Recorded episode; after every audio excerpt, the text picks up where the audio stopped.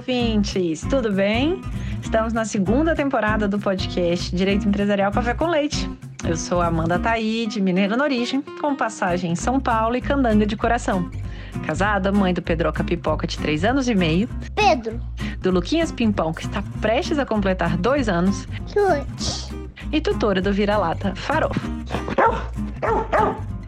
Sou professora doutora da Universidade de Brasília, UNB, dos cursos de Direito Empresarial, Concorrência, Comércio Internacional, Defesa Comercial e Compliance. E este é um podcast voltado para os estudantes de graduação iniciantes no mundo do direito comercial, para que possam aprender ouvindo a bibliografia obrigatória e complementar do nosso curso. Ou seja, o nosso podcast não é temático, mas sim orientado pela produção acadêmica. Ou seja, eu convidarei os próprios autores ou comentaristas dos artigos acadêmicos, capítulos ou trechos de livros essenciais para a compreensão do direito empresarial no Brasil, para que os alunos da graduação em direito possam, assim, conhecer e se apaixonar pelos principais autores do direito privado no nosso país.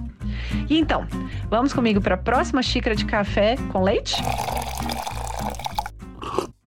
A nossa xícara de café com leite de direito empresarial de hoje vai tratar de dois artigos escritos por Marina Coppola. O primeiro deles, referente ao artigo 2 da Lei do Mercado de Capitais, a Lei 6385 de 76, organizado por duas autoras, Gabriela Codorniz e Laura Patella, em um livro com outros artigos referentes a essa lei. Além disso, a gente vai comentar um artigo publicado pela Marina no Jota em março de 2021, intitulado Carta a um jovem advogado do mercado de capitais. E para isso a gente vai ter a alegria de contar com a participação da própria autora, a Marina Coppola. Marina é doutoranda em Direito Comercial, mestre em Direito Econômico e bacharel pela Faculdade de Direito da Universidade de São Paulo, o Largo São Francisco. Possui LLM pela Faculdade de Direito da Universidade de Colômbia, onde foi laureada como Harlan Fisk Stone Scholar e Appel Fellow. É pós-graduada em Direito Penal Econômico pelo Instituto de Direito Penal Econômico Europeu da Faculdade de Direito da Universidade de Coimbra e pelo Instituto Brasileiro de Ciências Criminais. Ela é professora da pós-graduação a LLM do INSPER e professora convidada do Programa de Especialização e Educação Continuada da FGV e do Instituto Brasileiro de Ciências Criminais. É membro da OAB no Brasil e em Nova York e é sócia do escritório Yasbeck Advogados. Membro do Comitê de Supervisão e Monitoramento do Mercado da BBCE e árbitra também em São Paulo. Tirando agora o momento em que a gente pega o fôlego, depois de todo esse currículo, queria agradecer Marina, muito obrigada por ter aceitado o convite para participar do nosso podcast, por apresentar de modo simples, curto e gostoso esse tema da negociação dos títulos no mercado de capitais brasileiro.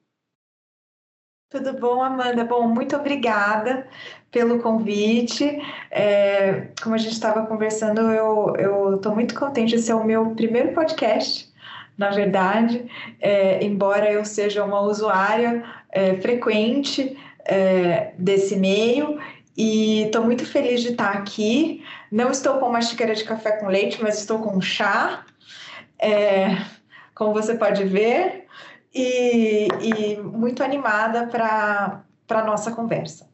Maravilha! Então, Peguem seu chá, peguem os cafés com leite, cappuccinos, para a gente começar a nossa conversa. Cerveja, dependendo do horário de quem estiver ouvindo. É possível, é bem possível também. Um bate-papo gostoso é bom, um regalo, um bom chopinho pode ser uma boa também. Muito bom. Então, Marina, eu queria entender um pouquinho, a gente vai falar de dois artigos, né? De onde que surgiu sua inquietação, essa oportunidade de escrever cada um desses artigos? Então, esse primeiro, né, comentando o artigo 2 da Lei de Mercado de Capitais, um livro organizado por duas coautoras, e é, por duas autoras organizadoras né, do livro, e esse outro artigo publicado no Jota, né, sobre advocacia no mercado de capitais. Por que, que você escreveu esses dois artigos? Bom, com relação ao primeiro, é, esse artigo é um artigo que é um capítulo de um livro chamado Comentários à Lei do Mercado de Capitais, que é a Lei é, 6385 de 1976. Esse foi um livro que foi é, coordenado pela Gabriela Codorniz e pela Laura Patella, Acho que antes de qualquer coisa, é, tem que fazer um, um reconhecimento aqui a Gabriela e a Laura, que tiveram a ideia genial de fazer um livro de comentários sobre a Lei 6385, que até então não existia no Brasil. Né? A 6385, é, ela é a lei que disciplina, né, que criou a CVM e disciplina o mercado de capitais. Antes da Lei 6385, a gente tinha a Lei 4728, que foi um primeiro esforço de regulação do mercado, mas que, enfim, era muito deficitário no que diz respeito à criação de um arcabouço adequado. A 6385, ela foi editada com uma irmã gêmea, digamos assim, com dias de diferença da Lei 6404, que é a Lei das Sociedades Anônimas. Não dá para a gente é, pensar no mercado de capitais brasileiro sem olhar para essas duas leis é, em conjunto, como criando um sistema coeso mesmo, que reflete um projeto do que é, se concebia para é, a economia nacional, né? Por muitos anos, e até por conta da, da do esforço magnífico que foi a 6404, né? Os autores foram, ficaram muito focados na, na lei, nessa última lei, e é uma lei que possui uma série de, de, de comentários ou de artigos sobre e, e, e, textos a respeito de artigos específicos. A 6385 ficou, eu não diria esquecida, é claro, né? Porque afinal de contas ela gerou efeitos muito importantes. O principal deles é, talvez seja a própria criação da CVM, mas do ponto de vista dogmático, havia um vácuo. E, e acho que a Gabriela e a Laura identificaram isso muito bem e, e, e organizaram esse livro que, salvo engano, é hoje ainda o único livro que trata dessa lei de uma maneira é, completa e sistematizada. A Gabriela e a Laura também são, são coautoras desse desse, desse capítulo sobre o artigo 2.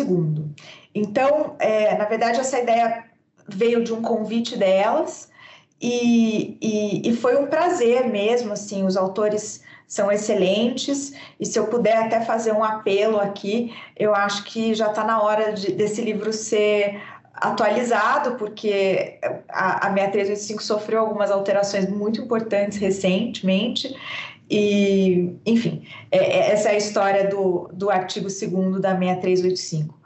O outro artigo, a carta ao, ao advogado de mercado de capitais, ao jovem advogado, surgiu de um convite do Guilherme Pimenta, quando ele estava no Jota, e foi um artigo que eu levei muito tempo para escrever.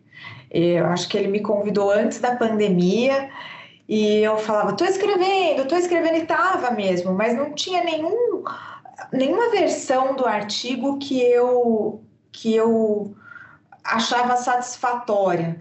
Né? E, e essa até é uma história que eu conto um pouco no artigo, porque é, quando ele me, me, me procurou, ele falou muito: ah, você, tipo, você pode compilar algumas dicas.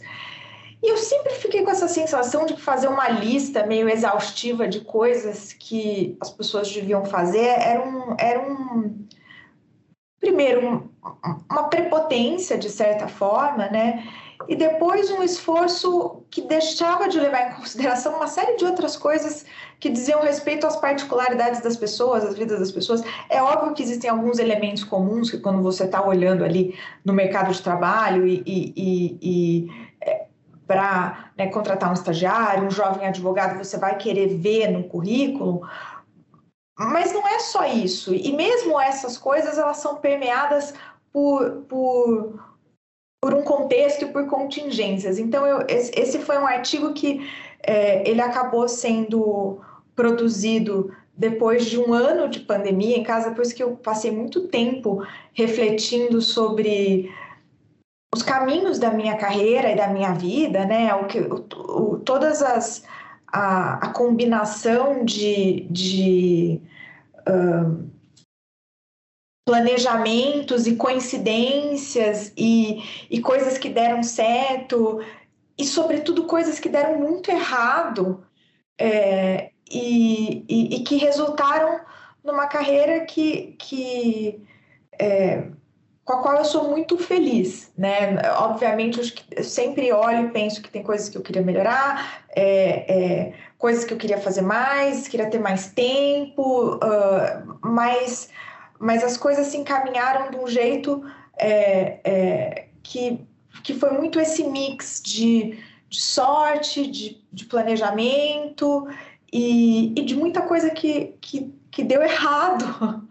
E, e, e, acabou se tornando, acabaram se tornando talvez algumas das coisas que, que foram as principais responsáveis para uma série de outras coisas que deram certo. Então, acho que foi um esforço de, de dizer para o jovem advogado: tenha calma, porque mesmo quando, quando o, a, a, a, o cenário parece pouco propício ou acontece algo que né, principalmente quando você é mais jovem, parece que é o, sei lá, o fim da linha para alguma coisa, assim, você sempre tem a capacidade de encontrar ali um, um, um caminho, uma oportunidade, uma forma de se reinventar.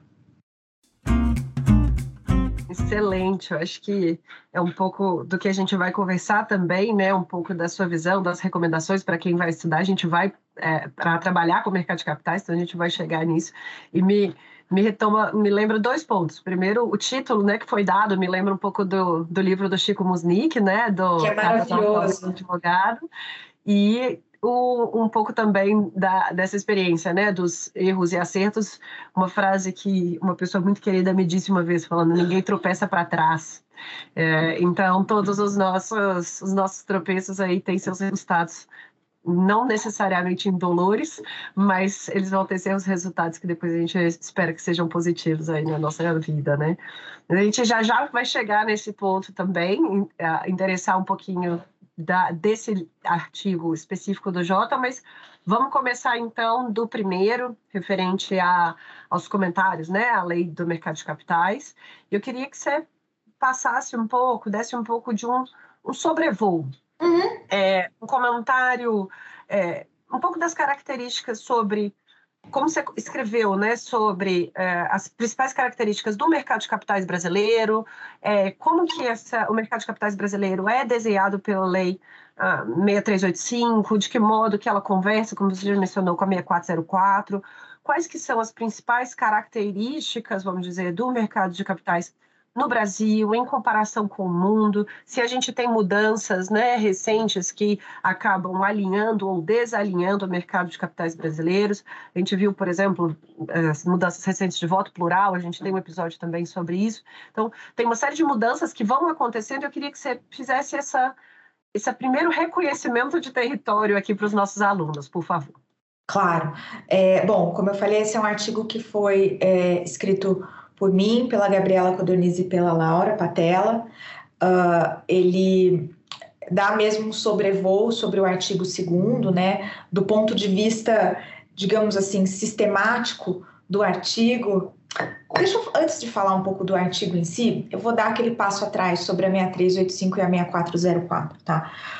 É, como eu falei, a 6385 e a 6404 são leis que foram concebidas e editadas em momentos muito próximos, né? E se a gente olha para o contexto histórico em que elas se inserem, fica muito claro que elas refletem uma visão de um projeto é, para o panorama econômico do país na época. Né? Havia ali uma visão de que o, o, o país é, era na, na década de 60 ainda é, um país agrário, né, com baixa bancarização, que se, for, se buscou resolver com a Lei 4595. Aliás, é muito sintomático que uma das primeiras leis ali do período é, dos anos começo dos anos 60 seja a, a, a, lei que, que organizou o sistema financeiro, e o segundo passo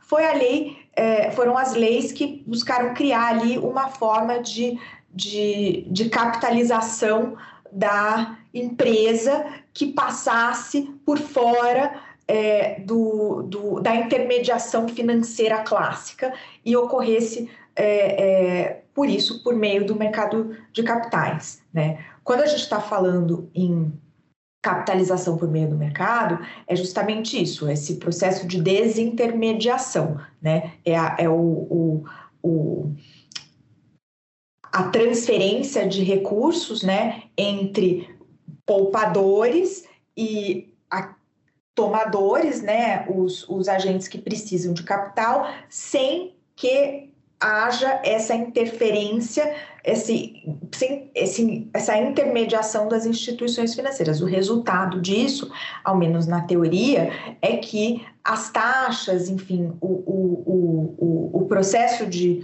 de capitalização de obtenção de recursos deveria ser mais barato e mais rápido. Né? O que faz com que essa modalidade de, de obtenção de recursos seja ou devesse ser muito atrativa. Então, é, a 6404 e a 6385 foram pensadas de, de maneira conjunta e tiveram uma forte inspiração no modelo norte-americano. Né?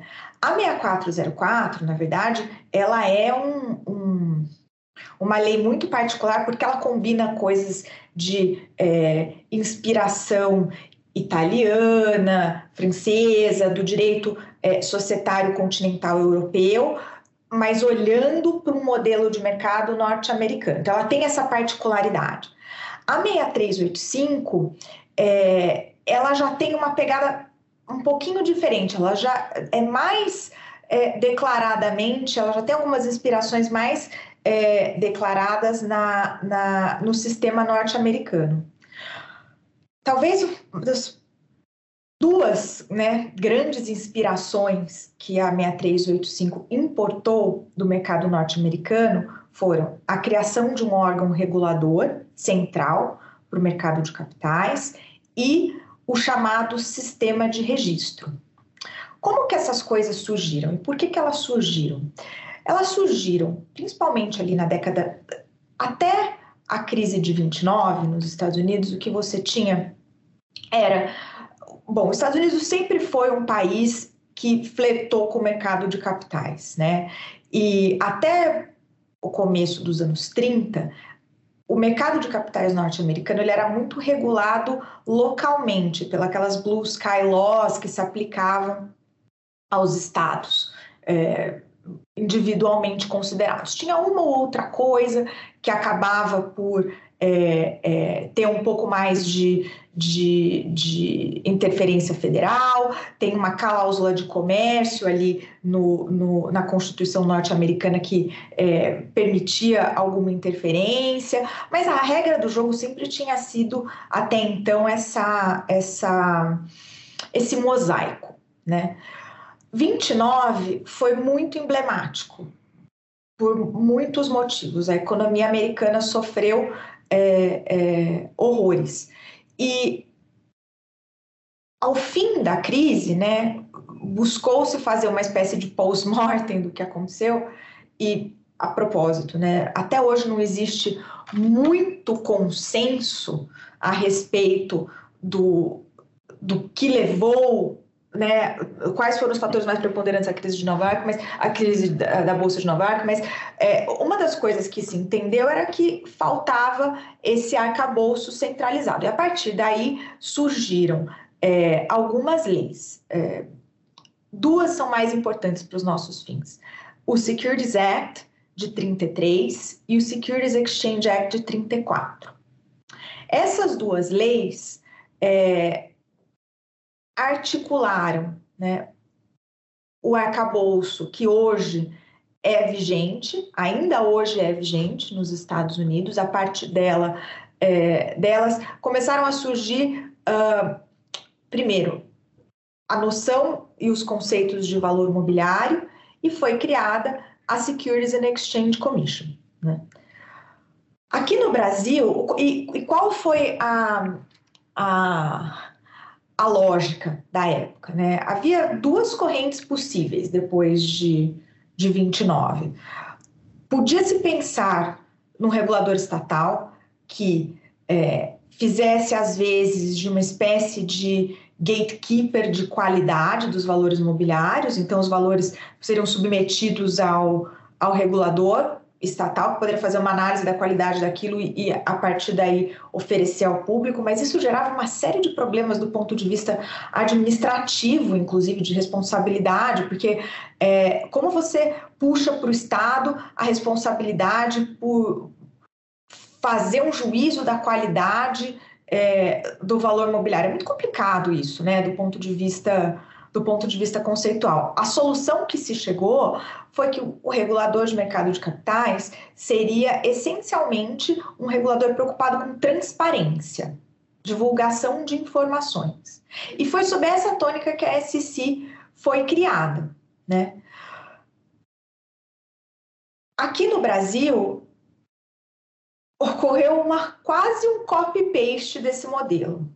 E isso, assim, não é algo que, que, é, que é particular do Brasil. Esse modelo, ele se, se provou bem sucedido, ou no mínimo, ninguém conseguiu chegar a uma solução é, é, é, filosoficamente superior. Né? Esse modelo foi copiado é, em praticamente todos os países do mundo que têm um, um mercado de capitais minimamente desenvolvido.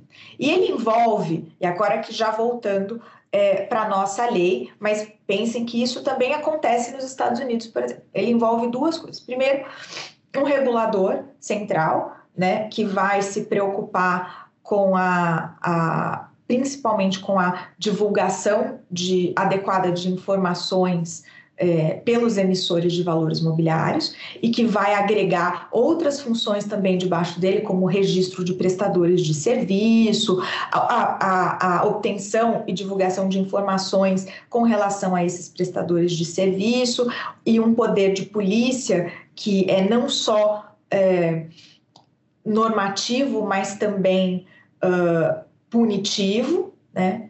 E esse regulador, ele vai ser, porque o, o, o principal objetivo dele é, é, disciplinar os limites informacionais, as, as obrigações informacionais, ele vai administrar aquilo que a gente chama de sistema de registro. O que, que é o sistema de registro?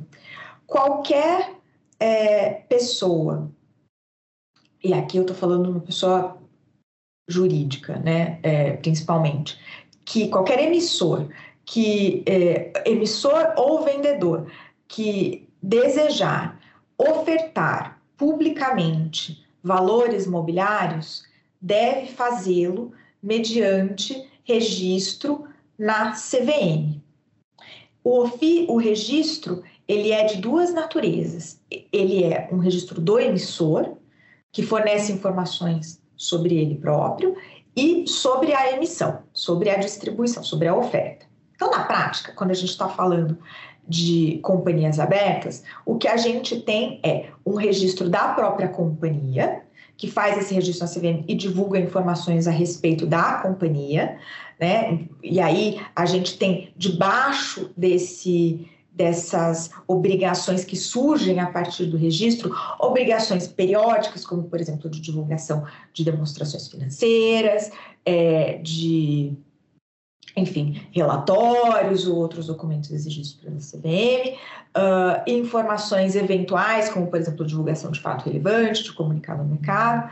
E quando essa companhia, que eu só estou dando um exemplo de companhia que é, enfim, outros emissores tem as suas particularidades, mas quando essa companhia, por exemplo, quer fazer uma emissão de ações, que é para o mercado, né, publicamente, que é um valor imobiliário, ela deve registrar também essa distribuição. E nesse contexto, ela tem que divulgar informações específicas sobre aquilo que ela está ofertando.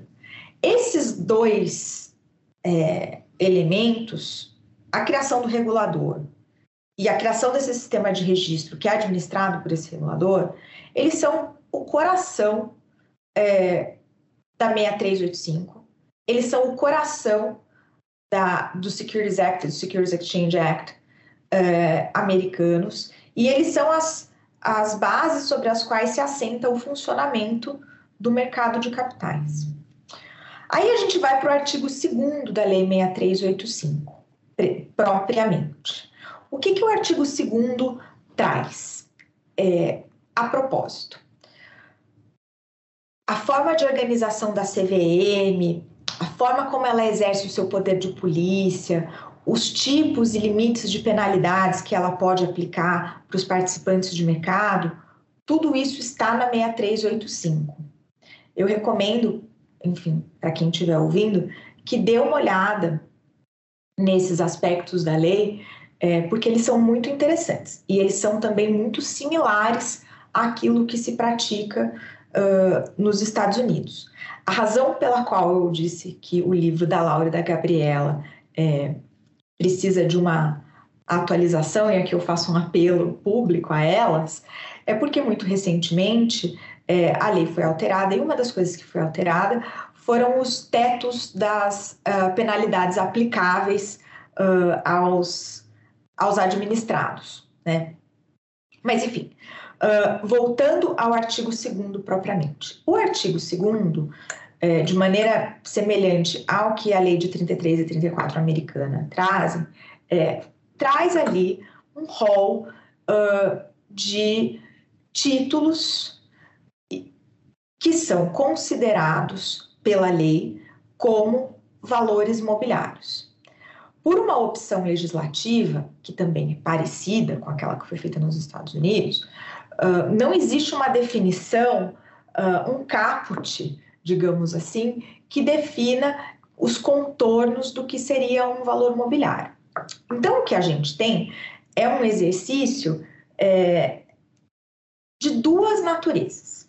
O primeiro é de efetivamente verificar os incisos da lei e cotejar ali com a situação prática se a gente está falando de um título que corresponde a um valor imobiliário, não. Então, ou não. Então, a gente tem aqui, por exemplo, sei lá, as cotas de fundos de investimento, são um valor imobiliário, em contraposição a os títulos da dívida pública federal, que não são valores imobiliários. Então, esse é um primeiro exercício, que é um exercício de é, interpretação mesmo, né? Uh, mas que tem muito a ver com, enfim, uma, uma análise mais cara crachá, digamos assim, dos, dos incisos. O que não quer dizer que é, essa seja o único tipo de exercício que possa ou deva ser feito quando se está analisando o artigo 2 sobretudo quando a gente olha para o famigerado inciso 9. Aqui eu tenho que fazer mais um parênteses. A versão original da lei não incluía três coisas muito importantes. A primeira delas é na, no rol de valores mobiliários. O primeiro deles eram as cotas de fundos de investimento. O segundo eram os contratos derivativos. E terceiro, o SIC, os contratos de investimento coletivo, que estão ali no inciso nono. Né? Por que isso? Bom, no que diz respeito às cotas de fundo de investimento, havia uma divisão entre o Banco Central e a CVM no que diz respeito aos fundos. Então, o Banco Central ficava com a regulação dos fundos financeiros, né, com ativos é, que não eram valores mobiliários, e a 64 e a 63, desculpa, nenhuma delas, a CVM ficava com os fundos que eram fundos que investiam em valores mobiliários. Por N razões que vocês podem imaginar, inclusive porque os fundos podem investir nessas duas espécies de ativos concomitantemente, essa era uma solução que, que é geradora de muitos problemas, né? É, e, na verdade, mais do que uma opção, ela acabou sendo um legado histórico, porque a CVM ela surgiu de um departamento do Banco Central na verdade. Primeira, os primeiros funcionários da CVM foram funcionários que foram destacados ali do Banco Central para atuar nesse regulador é, muito novo que ninguém sabia muito o que, que era é, em 1978. Então, que foi quando a CVM surgiu, mesmo embora a lei seja de 76. É, então, ficou por um tempinho uma bola ali dividida. Em 2001, é, o Banco Central e a CVM e o Ministério da Fazenda fizeram um esforço de organização desse artigo 2 e foi realmente assim é, um, um esforço de, de, de, política regulatória mesmo que, que, que deve ser é, enaltecido porque ele organizou no fundo o guarda-chuva de competências da CVM. Porque é isso que esse artigo 2 né, os incisos de 1 a 9 trazem. É qual é a extensão da competência da CVM no limite. E nesse esforço de organização, o que se trouxe para baixo do, do, do dito guarda-chuva? As cotas de fundos, os eh, derivativos e os contratos de investimento coletivo. As cotas de fundos é, é um exemplo muito bom e importante de se dar, é, porque se a gente for pensar bem hoje no Brasil, é, a indústria de fundos de investimento no Brasil é uma das indústrias mais importantes do mundo. Né? É, eu acho que é uma das dez maiores. Eu não estou com esses números assim de cabeça, tá? Mas até uns anos atrás acho que era a sétima ou sexta. É possível até que seja maior hoje. E os fundos de investimento são, por excelência, a porta de entrada, ou até muito recentemente, sempre foram a porta de entrada do investidor no mercado. Né? Até, eu digo até muito recentemente, porque até a gente começar a contar com, enfim, a popularização do home broker, é, a maior capilarização de mercado, a atuação dos agentes autônomos, etc., o fundo de investimento era efetivamente a principal, se não a única forma que a pessoa física, é, que não fosse um investidor qualificado ou, ou, profissional, tinha de acessar com alguma conveniência ali o mercado. Então, essa é uma indústria muito poderosa. E a CVM é, tem uma. Por quê? até muito recentemente, até a lei de liberdade econômica, não havia efetivamente nada na lei que regulasse os fundos de investimento. Os fundos de investimento, eles existiam é, quase que sem nenhum amparo é, é, legal. Né? Havia, não, havia, não havia nem muita clareza ali a forma como era a construção, é, como se dava a imbricação entre o fundo condomínio com o fundo do, do Código Civil, e, e, e ao mesmo tempo é uma indústria absolutamente pujante. Por que, que essa indústria é, ficou desse tamanho e, e, tão importante? Primeiro, óbvio, por demanda, mas porque também a CDM ocupou um espaço é, muito relevante. Então, a regulamentação de fundos é, historicamente, um dos campos nos quais a CVM é, é, mais avançou né, e exporta soluções e tem é, soluções que são muito robustas. Bom, uh, os contratos derivativos, né, obviamente ficaram de fora por um período, mas foram trazidos é, em 2001 e os contratos de investimento coletivo. Os contratos de investimento coletivo eles vieram é, na esteira daquele escândalo é, do boi gordo. Eu não sei se você lembra, né? Foram Eu lembro, algum... mas pode contar para os alunos, vai lá. Que, na verdade, era um, uma oferta, né? A gente, na verdade, teve alguns alguns é, escândalos é, curiosos, o boi gordo e o avestruz, que é maravilhoso também, né? É, mas que essencialmente o que se vendia era a, a possibilidade de ser proprietário de uma fração ideal de uma fazenda que produzia boi é, para abate uh, e que no final das contas, enfim, implodiu, né?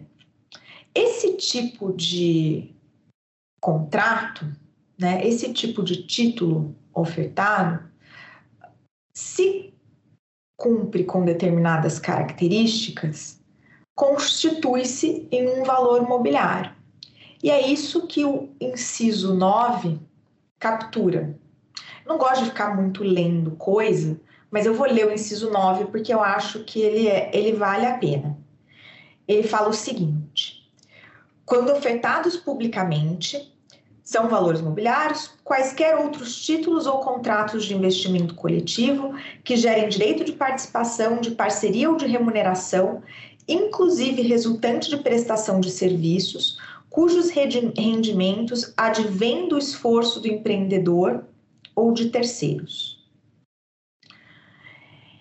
Do ponto de vista legislativo, a técnica aqui é muito diferente da dos incisos anteriores, né? Aqui ela é uma espécie de linguagem catch-all que tem alguns elementos, e esses elementos, é, e de novo a gente tem que olhar, é, e aqui não para a lei, mas para os precedentes norte-americanos, esses elementos refletem um teste que se criou na jurisprudência norte-americana que é comumente chamado de Howey Test. Nos Estados Unidos enfrentou-se um problema muito parecido com o que a gente tinha, mas aqui, mas que ao invés de ser boi gordo, o que havia lá era uma fração ideal de fazendas produtoras de laranja na Flórida. E aí criou-se esse teste. Esse teste tem esses elementos, que é a oferta de títulos, que ofereçam algum tipo de participação ou de remuneração. Essa remuneração ela tem que ser obtida a partir do esforço de terceiros. Então, o investidor ele é passivo, né? O investidor ele não é, a remuneração dele não advém da necessidade dele ir até a fazenda é, é, laçar o boi, um, e é por isso que se fala em esforço do empreendedor ou de terceiros, e eles têm que ser ofertados publicamente. Então, aqui debaixo desse inciso 9, a gente tem uma linguagem que consegue cobrir uma série de coisas. Né? Mais recentemente, é, eles passaram, esse inciso passou a ser referido, por exemplo, para cobrir é, frações ideais e empreendimentos hoteleiros, por exemplo. Sabe esses empreendimentos que a gente vê é, em, em, na estrada ou em outdoors, né? É, essa é uma outra história, a questão hoteleira ela, ela, é mais complicada, mas assim, ela também, isso também foi um problema nos Estados Unidos e, e, e, a solução foi mais ou menos semelhante a que se, a que se chegou aqui. Mas em resumo, é, a importância desse artigo 2 é deriva da, da, dos efeitos que ele gera no que diz respeito à competência da CVM, é, a competência normativa uh, e sancionatória, né? Porque é a partir da análise desses desses incisos aqui, da conduta dos participantes, que a CVM tem condição, por exemplo, de avaliar se alguém está fazendo uma oferta irregular de valores mobiliários. O que é uma oferta irregular de valores mobiliários? É uma oferta que não tenha passado pelo processo de registro. Ou é, se, enfim, uh, é necessário algum tipo de regulação, ou algum tipo de sanção por conta de uma conduta específica, o que se dá né, no, no, no bojo de um processo administrativo sancionador.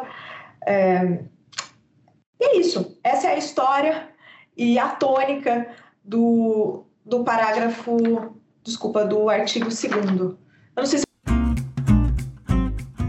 foi ótimo, deu para a gente entender a, a história da lei e também o do artigo 2 específico. Então, a gente percebe né, que a gente tem uma lista ali exemplificativa né, de valores imobiliários com um, um último inciso que é uma válvula de escape, né? O que preencher aquela aqueles, aquela linguagem mais ampla, né, pode vir a ser considerado e atrair, né, a competência da CVM, como você mencionou. Então, é. deu para apresentar certinho para os alunos essa perspectiva. Ela é exaustiva, na verdade, E o, a, a, grande diferença é o inciso nono. O inciso Isso, nono, é. você consegue encaixar outras coisas, mas até o 1 ao 8, Isso, uhum. é, a gente está falando mesmo de, um, de, de uma técnica legislativa de, de, de, de referência exaustiva, exato. Uhum. Tá ótimo. E aí, para a gente caminhar para o segundo artigo, e aí também que conversa um pouquinho com uma pergunta que é, eu normalmente faço de qual que seria a recomendação né, que o entrevistado tem para quem quer trabalhar com o mercado de capitais, e isso conversa muito com o seu artigo né, do Jota. É, conta um pouquinho mais é, sobre o que é que você traz né, no artigo, quais que são essas, essas suas recomendações para o jovem advogado no mercado de capitais. Bom, como eu te falei, esse, esse artigo surgiu muito mais da, da minha incapacidade de fazer uma lista exaustiva, já que a gente está falando de listas exaustivas, é, do que do que de qualquer outra coisa, né? Quando a gente está falando da, da nossa vida, é muito diferente do artigo 2 da Lei 6385. Eu, eu acho que uma das coisas que eu refleti muito né, nessa pandemia foi que, bom, eu sempre vou contar um pouco da minha história, né? Eu, eu, tive a sorte do ponto de vista, tive muita sorte do ponto de vista profissional de ter tido muita certeza, né, do que eu queria em grandes termos, assim, né, para minha carreira. Eu sabia que eu queria advogar, eu sabia que eu queria trabalhar com empresarial, uh, e eu sabia que eu queria trabalhar em São Paulo, e num escritório, e enfim. Então, assim, eu já tinha, é, quando eu entrei na faculdade, eu já tinha alguma, alguma noção do, do que eu queria do que eu queria fazer. Dito isso, é, quando eu eu era mais jovem, eu também tinha algumas visões muito específicas do que eu achava que ia acontecer na minha vida, né? Que eu ia é, entrar no escritório e ficar no escritório é, o resto da vida, e eu ia fazer assim, assado, e, e e coisas que e também tinha muitas preconcepções de coisas que eu não queria fazer, né? É, e eu sempre falo que é, eu sou a pessoa que menos pode cuspir para cima no que diz respeito à carreira, porque tinham três coisas com essa minha, né? É, certeza que por um lado era bom, eu, eu então assim eu, eu tinha um foco na faculdade. Por outro lado, eu também tinha por conta disso, uma pré-concepção das coisas que excluíam é, é, é, algumas experiências assim, meio que taxativamente. Então, se eu queria ser uma advogada, eu falava, mas eu não vou. Eu tenho certeza absoluta que eu não vou é, trabalhar no setor público. É, eu tenho certeza absoluta que eu não vou abrir escritório, porque é, eu quero trabalhar num escritório grande, era meu sonho, etc. E eu tenho certeza absoluta que eu não dou para dar aula. É... São, na verdade, as três coisas é, que mais me deram prazer na vida e, e que é, vieram de, de ou de, equi, de erros, de equívocos ou de, de, de enfim, sortes. É, bom, o escritório, né? É, eu comecei a trabalhar num escritório grande e, e logo para mim ficou claro que não era o que eu queria, até porque eu não tinha muita noção de que eu tinha esse perfil acadêmico, né? É uma falta mesmo de, de, de conhecimento de si próprio. É, e aquilo ficou muito evidente e eu fiquei muito chateada, porque era uma coisa que eu queria muito, mas que claramente não, não encaixava para mim. É, a CVM foi talvez uma das experiências mais felizes da minha vida, que surgiu é, numa, enfim, numa, de uma coincidência, né? E eu que, que sempre falei, não, vou ser advogada, não vou para o setor público, e foi assim, foi você, acho que compartilha da minha sensação, poucas coisas são tão gratificantes quando você se encontra no serviço público, né? É uma coisa assim que é, é inexplicável o, o, o contentamento, o, o, alegria que o trabalho te dá durante o dia, né? Assim, mesmo com as frustrações, com tudo, é um negócio que assim você não tem muita noção até na faculdade de como o seu trabalho pode te dar tanta tanto tanta satisfação, né? E, e você acessa lugares de si próprio que você nem sabia que você tinha. E, e, a, e da aula também é, era algo que assim, eu sempre tinha, gostava das discussões acadêmicas é, na faculdade, mas eu nunca me imaginei dando esse passo. E quando eu dei, foi também como se abrisse uma, uma janela ali de, de, de algo que eu também que me dá muito prazer.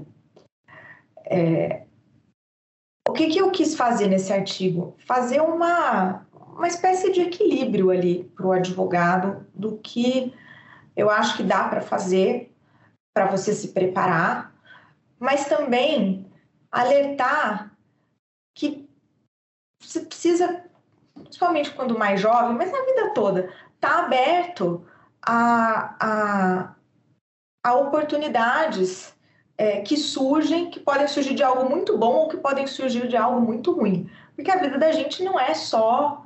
É, não é só coisa que dá certo, né? Não é só gente ligando, te convidando para ir para a CVM ou para dar aula no lugar tal. Ela também envolve você é, é, ser demitido, é, ter que mudar de cidade, é, tomar um pé na bunda e, e, e ter que né, fazer uma mudança é, é, de, de país. Então, assim, tem uma série de coisas que acontecem ali que, que você tem que estar preparado. Então, o, o que eu, eu acho, né? Acho que existe um, um mínimo que quem quer trabalhar no mercado, quer trabalhar com empresarial, seria bom fazer.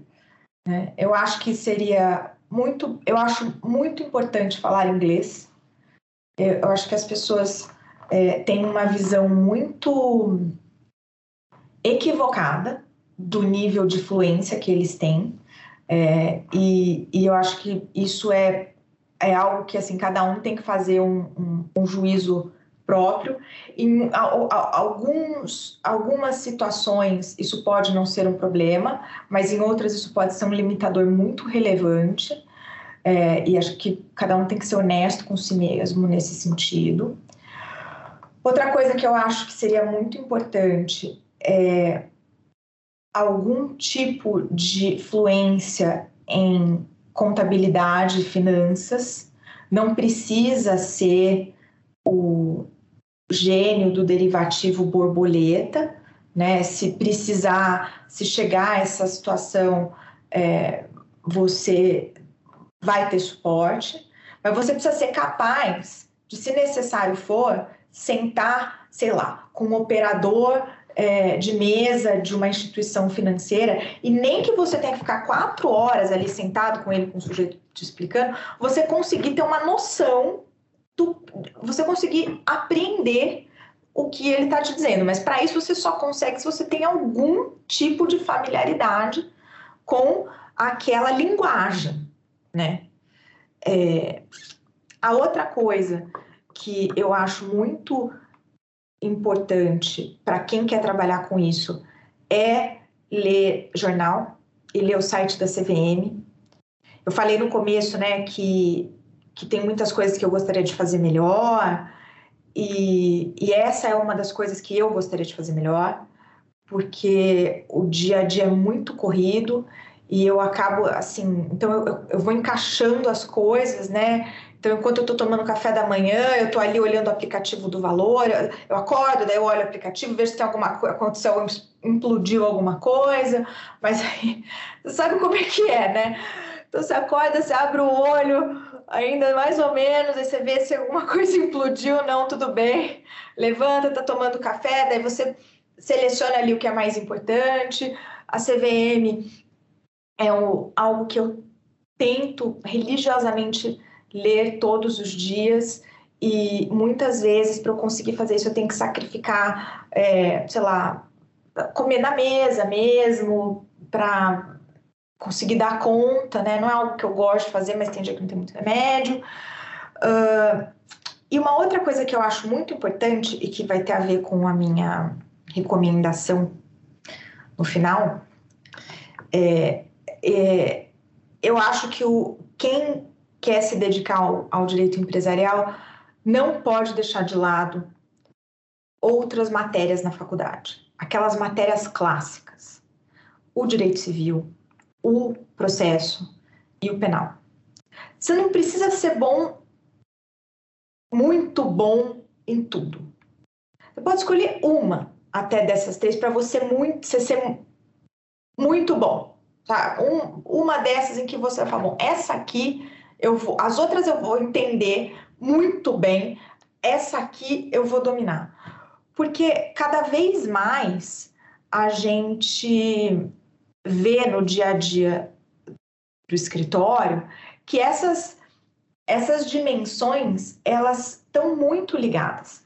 Então, o advogado de mercado de capitais, o advogado de societário que não consegue entender é, os reflexos de uma determinada opção do ponto de vista processual, o que, que isso, o que, que isso gera? É, será que na verdade, será que faz sentido uma cláusula arbitral aqui? Será que não? Ou se você está numa, numa, numa disputa, efetivamente, o que, qual, o que, eu tenho que pedir? Qual é o tipo de pedido que eu posso fazer? É, isso aqui eu posso pedir uma medida de urgência? Então, assim, é, é, isso tem que, tem que ficar muito claro. E mais recentemente, é, principalmente para essa geração que, que viveu Lava Jato e o direito penal econômico agora entrou mesmo no dia a dia do advogado é, empresarial, esse é um, é um ferramental é,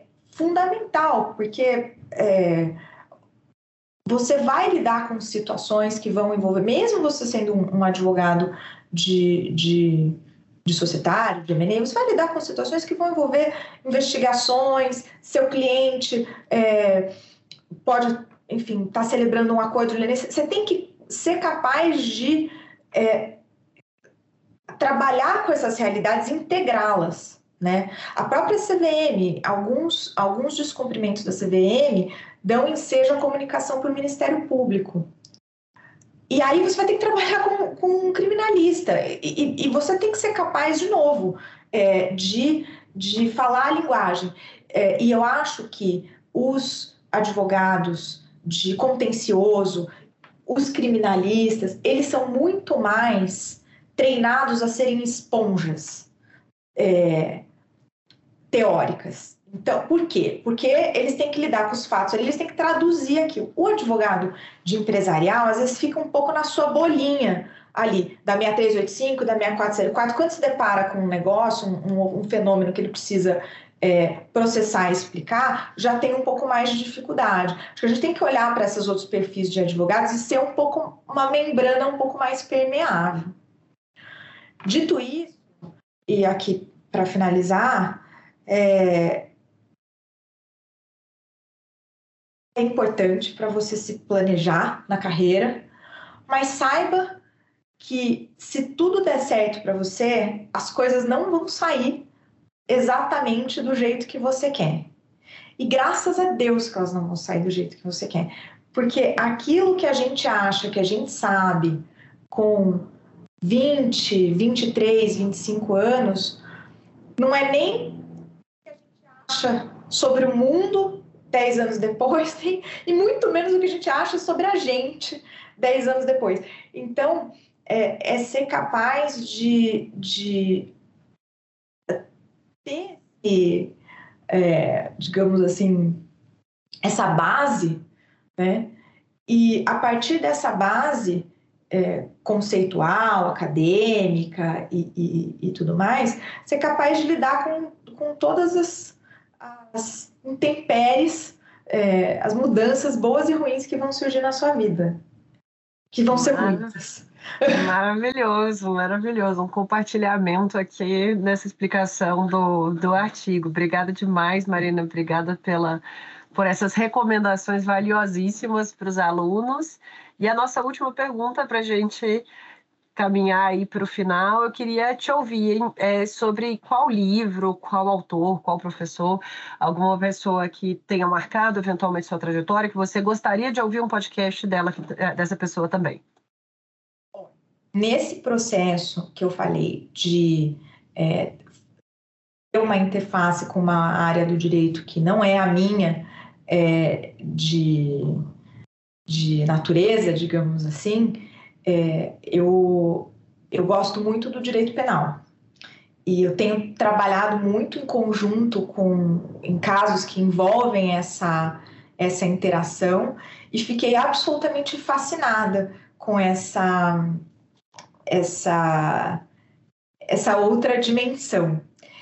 Então, como advogada de societário e mercado de capitais é, e que adora direito penal econômico, eu recomendaria que você convidasse o Pier Paulo Bottini para conversar com os alunos sobre, por exemplo, lavagem de dinheiro, é, responsabilidade de administra penal de administradores. Eu acho que esse é um diálogo que a gente é, precisa aprofundar. Perfeito, anotadíssimo. É, Pier Paulo já o conheço profissionalmente também, tendo em vista aí minha experiência nos acordos de leniência, professor extremamente renomado, como advogado, né, muito admirado, então tá anotado para ele vir aí para a próxima temporada para conversar com os alunos. E com isso a gente conclui aqui o nosso bate-papo. Marina, muito obrigado pela sua presença aqui no, no nosso podcast, por ceder seu tempo para explicar para a gente sobre o mercado de capitais, sobre a sua trajetória também no mercado de capitais, tomando um chazinho, um café com leite ou um chopp, independentemente do que os ouvintes estiverem tomando, certamente aproveitaram bastante. Obrigada pela participação, espero que seja o primeiro de uma série de outros. Que agradeço, foi um super prazer. Vou parar a gravação.